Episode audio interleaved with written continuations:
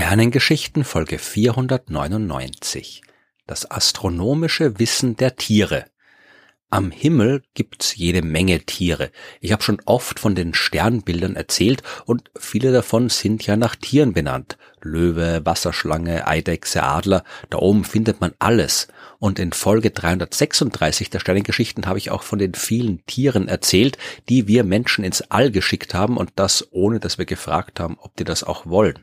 Aber heute soll's nicht um raumfahrende Tiere gehen und auch nicht um mythologische Kreaturen in unseren Himmelssagen, sondern um echte Tiere und das, was die über den Himmel wissen. Tiere, so wie so gut wie alle anderen Lebewesen, sind natürlich in der Lage, grundlegende astronomische Phänomene wahrzunehmen.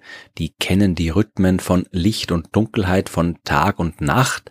Manche orientieren sich auch an den Mondphasen, zum Beispiel wenn es darum geht, irgendwelche Eier zu legen oder so. Und wenn eine Sonnenfinsternis stattfindet, kann man durchaus beobachten, wie viele Tiere sich auf einmal so verhalten, wie sie sonst nur tun, wenn es Nacht wird.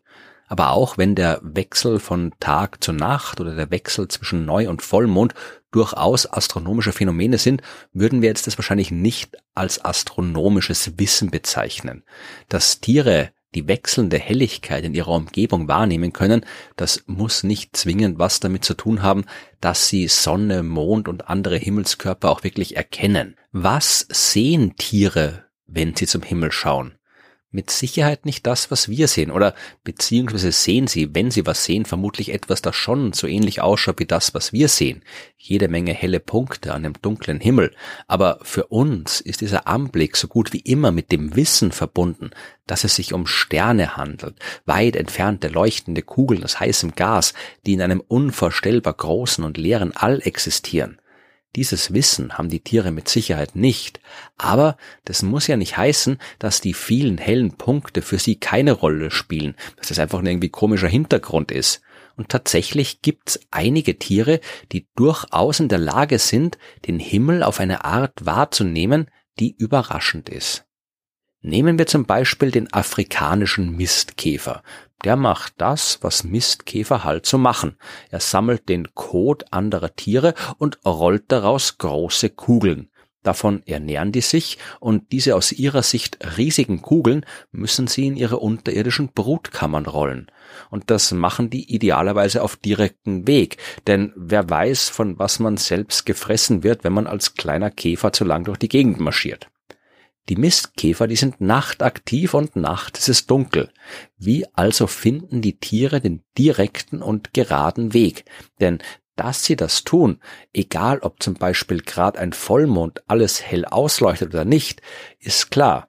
Das hat man beobachtet. Aber was kann so ein Käfer in dunkler Nacht sonst noch so zur Orientierung nutzen? Die Sterne? Aber wie soll ein Käfer das Licht einzelner Sterne wahrnehmen? Man hat das in Experimenten untersucht. Man hat Käfer in so eine Art Arena gesetzt und geschaut, wie schnell sie es von der Mitte bis zum Rand schaffen. Je gerader der Weg, desto schneller sind die natürlich da.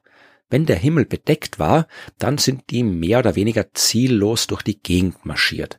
Wenn der Himmel aber sternenklar war, dann waren die ruckzuck am Ziel. Wenn man aber jetzt den Käfern kleine Mützen aufgesetzt hat, die sie daran gehindert haben, die Sterne zu sehen, dann war die Orientierung wieder weg. Um zu überprüfen, was die Käfer jetzt genau sehen, wenn sie zum Sternenhimmel schauen, hat man das Experiment in einem Planetarium wiederholt. Wenn man da nur Sterne an den künstlichen Himmel projiziert hat, dann haben sie keinen geraden Weg gefunden. Aber wenn man auf die Sterne verzichtet hat und ihnen stattdessen das helle Band der Milchstraße an der Kuppel gezeigt hat, dann haben sie die korrekte Richtung wieder gefunden. Die Mistkäfer sind also tatsächlich in der Lage, die Milchstraße zu erkennen und sich daran zu orientieren. Es sind jetzt aber nicht nur Käfer, die die Sterne und den Himmel nutzen zur Orientierung.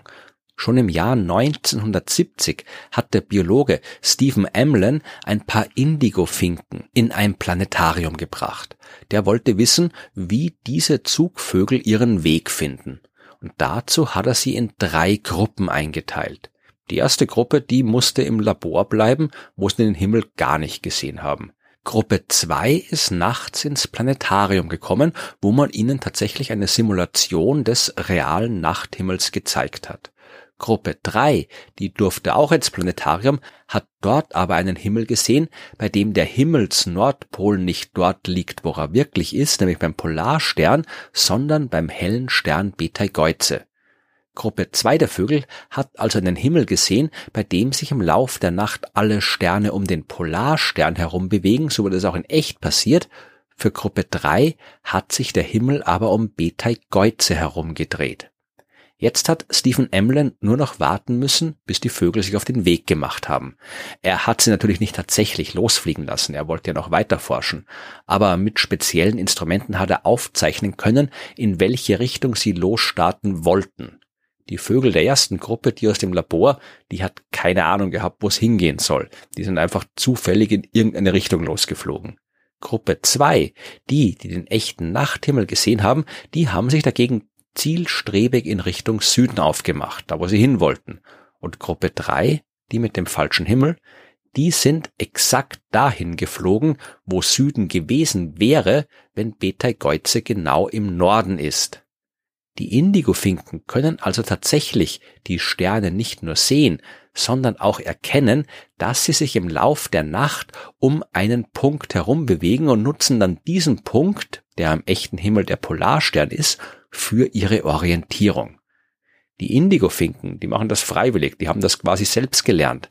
Aber kann man Tieren so ein astronomisches Wissen auch beibringen? Das hat man 2008 probiert und zwar mit zwei Seehunden. Man hat die in ein schwimmendes Planetarium gesteckt und ihnen dort zuerst mal beigebracht, auf einen hellen Punkt zuzuschwimmen. Und dann hat man ihnen einen realen Sternenhimmel gezeigt und probiert ihnen beizubringen, sich an hellen Sternen zu orientieren. Beide Seehunde haben das dann auch tatsächlich gelernt. Die können sich also an den Sternen orientieren. Ob sie es auch wirklich tun, das ist noch unklar. Wie viele Tiere insgesamt in der Lage sind, die Sterne nicht nur zu sehen, sondern auch so weit zu erkennen, um sich daran zu orientieren, das wissen wir nicht. Aber vermutlich sind es mehr, als wir denken. Und wenn es darum geht, die Tiere besser zu verstehen, dann kann übrigens auch die Astronomie was beitragen. Zumindest war das der Vorschlag, den die beiden Astronomen Joel Stebbins und Edward Fass im Jahr 1906 gemacht haben. In einem aus heutiger Sicht etwas obskuren Fachartikel beschreiben sie, wie man mit Hilfe von astronomischen Teleskopen herausfinden kann, wie schnell Zugvögel unterwegs sind. Zuerst erzählen sie aber von früheren Arbeiten, bei denen die Flughöhe der Vögel bestimmt worden ist. Dazu haben zwei Menschen an unterschiedlichen Orten mit dem Teleskop den Vollmond beobachtet. Da sie dadurch natürlich auch aus einem leicht unterschiedlichen Winkel auf den Mond geschaut haben, haben sie auch die Vögel, die direkt vor der Mondscheibe vorbeifliegen, unterschiedlich gesehen. Von unterschiedlichen Positionen aus betrachtet fliegen die Vögel in unterschiedlichen Winkeln am Mond vorbei. Und wenn man jetzt weiß, wie weit die Teleskope voneinander entfernt sind, dann kann man aus diesem Unterschied mit ein bisschen simpler Rechnerei die Flughöhe der Vögel bestimmen, die übrigens deutlich weniger hoch war, als man damals geglaubt hat. Jetzt wollten Fess und Stebbins aber auch wissen, wie schnell die Vögel sind. Und dazu haben sie das gemacht, was man auch macht, wenn man zum Beispiel eine Sonnenfinsternis wissenschaftlich beobachtet. Da ist es ja besonders interessant, exakt den Zeitpunkt zu bestimmen, an dem sich der Mond vor die Sonne schiebt, beziehungsweise wann er das Licht der Sonne wieder freigibt. Wenn man das aus unterschiedlichen Positionen beobachtet, wird das wieder wegen der unterschiedlichen Beobachtungswinkel zu unterschiedlichen Zeitpunkten passieren.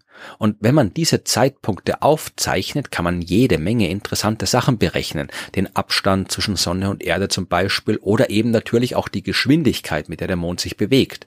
Die beiden Astronomen haben jetzt quasi eine durch Vögel verursachte Minimondfinsternis beobachtet. Sie haben also aufgezeichnet, wann die Vögel vor der hellen Mondscheibe auftauchen und wann sie wieder verschwinden.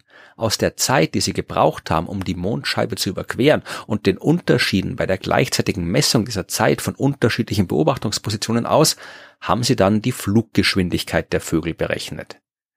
Hat man eine klare Nacht, einen vollen Mond, viele Vögel in der Luft und jede Menge Teleskope, dann sind das die perfekten Bedingungen, um eine einfache Lösung für das Problem der Bestimmung von Flughöhe und Geschwindigkeit von Zugvögeln zu finden. Das haben die beiden am Ende ihres Artikels geschrieben und setzen fort, aber leider wird es kaum vorkommen, dass all diese Bedingungen zur gleichen Zeit erfüllt sind. Tja.